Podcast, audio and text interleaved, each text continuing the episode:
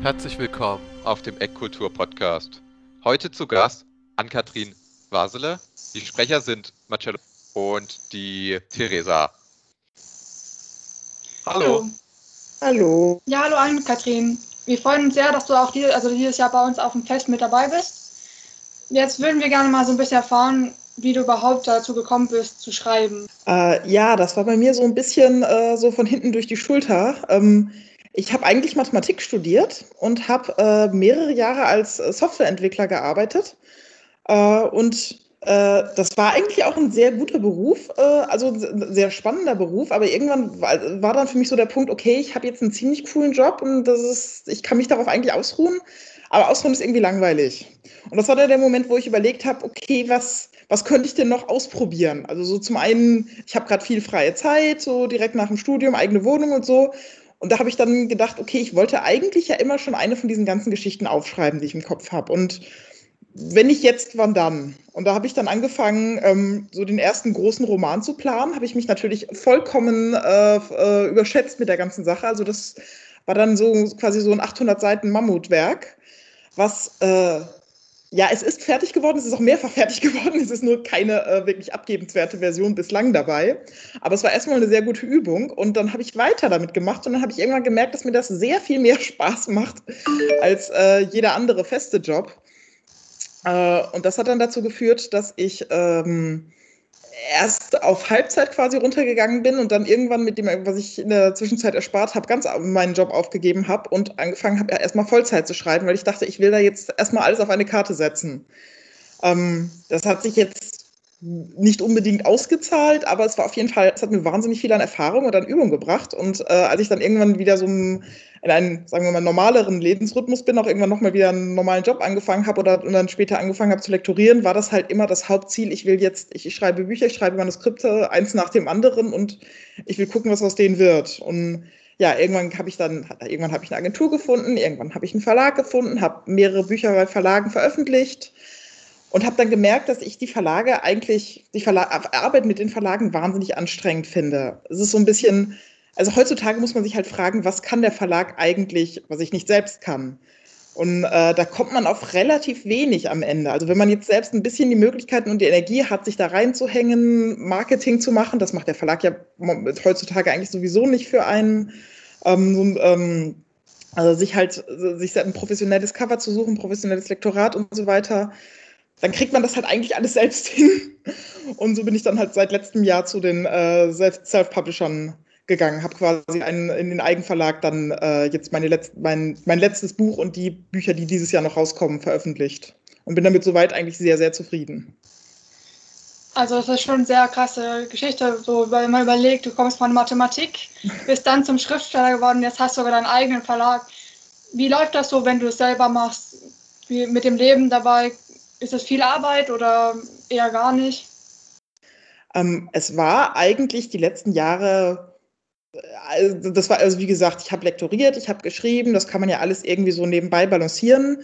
Spannend ist es seit letztem Jahr geworden, weil ich letztes Jahr meinen, äh, meinen Sohn äh, be bekommen habe und äh, dann wird das Ganze natürlich wirklich zu so einer sehr hübschen Jonglage. Also ich habe da, hab da die wahnsinnig viel Unterstützung. Mein Mann macht wahnsinnig viel, also sowohl was den Kleinen angeht, als auch bei mir mit Marketing und so weiter, hängt sich wahnsinnig rein. Das ist, sonst wäre das wahrscheinlich nicht möglich. Aber jetzt habe ich quasi äh, so zwei, drei Vierteljobs. Zum einen halt mich, mich um so ein einjähriges Kerlchen kümmern und zum anderen, dass ich halt schaue, dass man daneben irgendwie noch äh, die Bücher rauskriegt.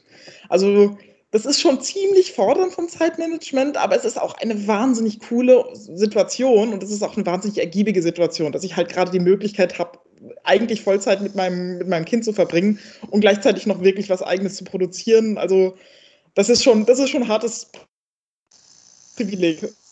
Da bin ich auch insgesamt sehr dankbar dafür, wie es gerade läuft. Mhm. Also ich habe ja gesehen, dass ihr ähm, sehr viel auf Touren wart jetzt auch ein bisschen mit, den, mit dem Buch in verschiedenen Läden. Also, dass ihr jetzt äh, direkt an die Läden gegangen seid, um die aus, um dein Buch auszustellen? Äh, ja, das, also wir waren ja erstmal letztes Jahr, also das, äh, im Dezember letzten Jahres haben wir das erste Buch rausgebracht, das Lied des Gabelspiels, das wir selbst veröffentlicht haben. Und da waren wir natürlich wahnsinnig gespannt, wie das jetzt äh, läuft.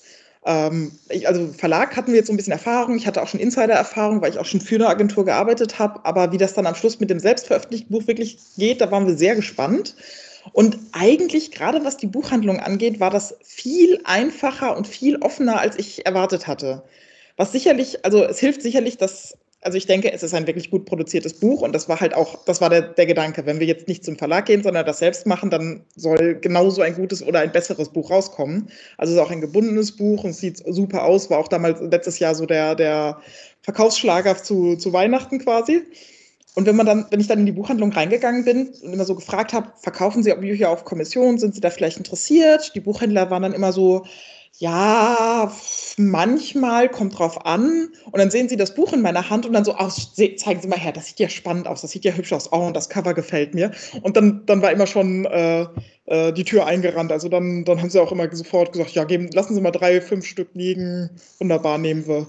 Also da war ich wahnsinnig positiv überrascht, wie, wie offen die Buchhändler auch darauf zugegangen sind. Hat sich, glaube ich, in den letzten Jahren wahnsinnig was verändert mit der Einstellung gegenüber Self-Publishern dass man jetzt einfach weiß, da können auch wirklich professionelle gute Bücher bei rauskommen. Das klingt echt super interessant. Jetzt äh, hast du jetzt selber erzählt, wie du dein Buch vermarktest und so weiter. Aber jetzt hast du uns noch nicht verraten, worüber du eigentlich schreibst. Was sind deine Stile? Was sind deine Geschichten?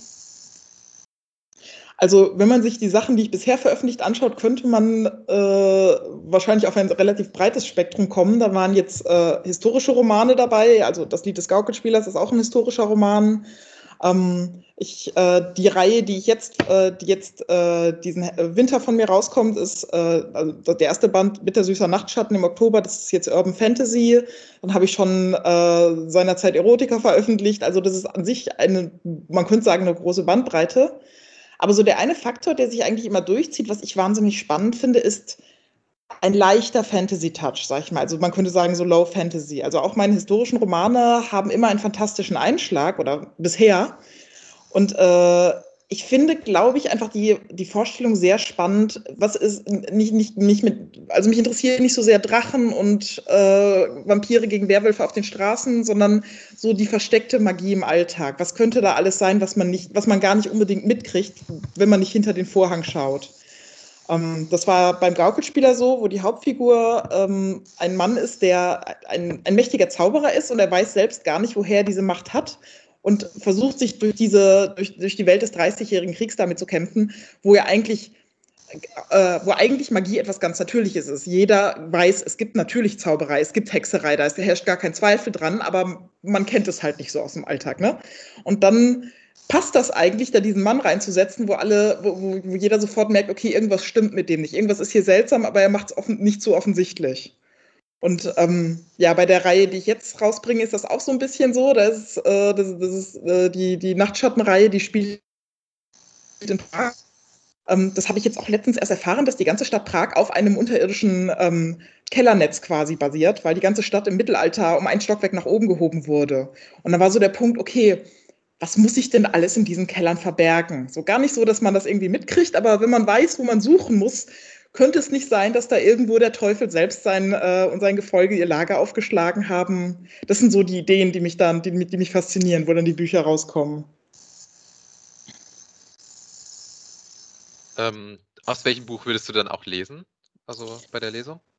Ich hatte jetzt, ich hatte eigentlich vorgehabt, äh, aus meinem neuen Buch Bittersüßer Nachtschatten zu lesen. Ähm, leider hat sich da die Veröffentlichung gerade um den einen Monat verschoben, dass das nicht mehr passen wird, weil dieses Jahr, wie gesagt, mit kleinem Kind und so weiter ein bisschen stressiger insgesamt war, als ich erwartet hatte.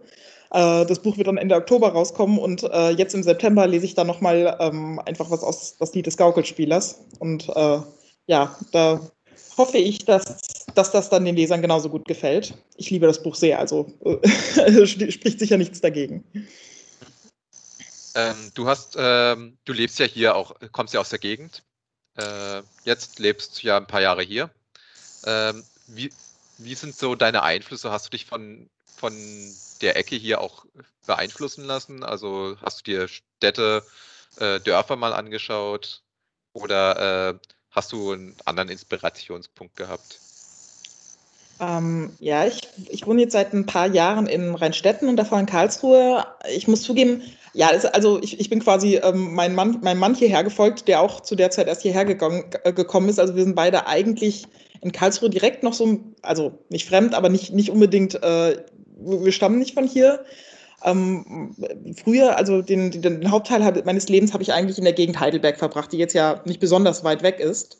Aber äh, diese urromantische Stadt natürlich, das war für mich immer ähm, sicherlich auch so einfach ein Bild. Also da kann man, das ist ja, sagen wir mal, ähnlich wie Prag, man kann sich da vorstellen, es ist eine moderne Stadt, es ist äh, eine äh, Studentenstadt und sonst was, aber man kann sich super vorstellen, dass da hinter jeder Ecke irgendwas Übernatürliches lauert oder in den äh, Kellern der Burg oder wo auch immer. Also das, das ist sicherlich ein Bild, was irgendwie bei mir sehr drin ist.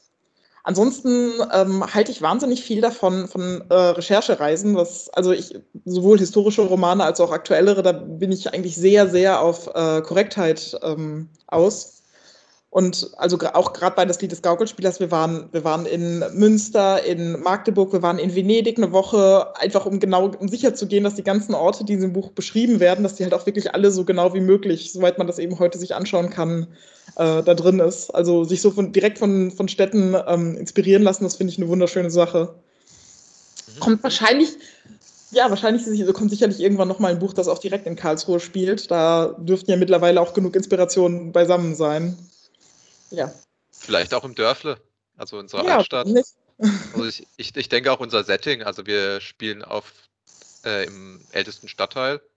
Äh, also die Veranstaltung ist im ältesten Stadtteil und äh, die Bühne von der Literaturbühne ist auch in einer Seitengasse von einem alten Gebäude und äh, mit auch keinem modernen Untergrund. Also man läuft so ein bisschen noch über, über Altstadtpflaster. Und ich denke, äh, das passt eigentlich auch so zu der Geschichte sehr stark. Also dass da, dass man da auch schnell reinkommt in dieses Gefühl. Mhm. Äh, ja, das kann ich mir gut Zeit. vorstellen. Ja, also ich, ich habe es ja schon vorhin erzählt, ich hab, irgendwie ist seltsamerweise dieses Festival bisher völlig an mir vorübergegangen. Umso mehr freue ich mich jetzt wahnsinnig darauf, mir das anzuschauen und bin total gespannt. Und also das, das kann ich mir von allen, also ich kenne ja die Ecke natürlich, aber von allen da kann ich mir wirklich vorstellen, dass das auch ein, ein wunderschöner Hintergrund generell für eine Lesung und auch gerade für dieses Buch ist. Mhm. Es, es gibt ja auch viele äh, andere Orte in Karlsruhe zum Beispiel, äh, oder halt Umgebung. Äh, du hattest ja mal angefragt, ob ein paar Autoren sich vielleicht dafür interessieren, mal bei der Klosterruine äh, mal eine Lesung machen zu wollen.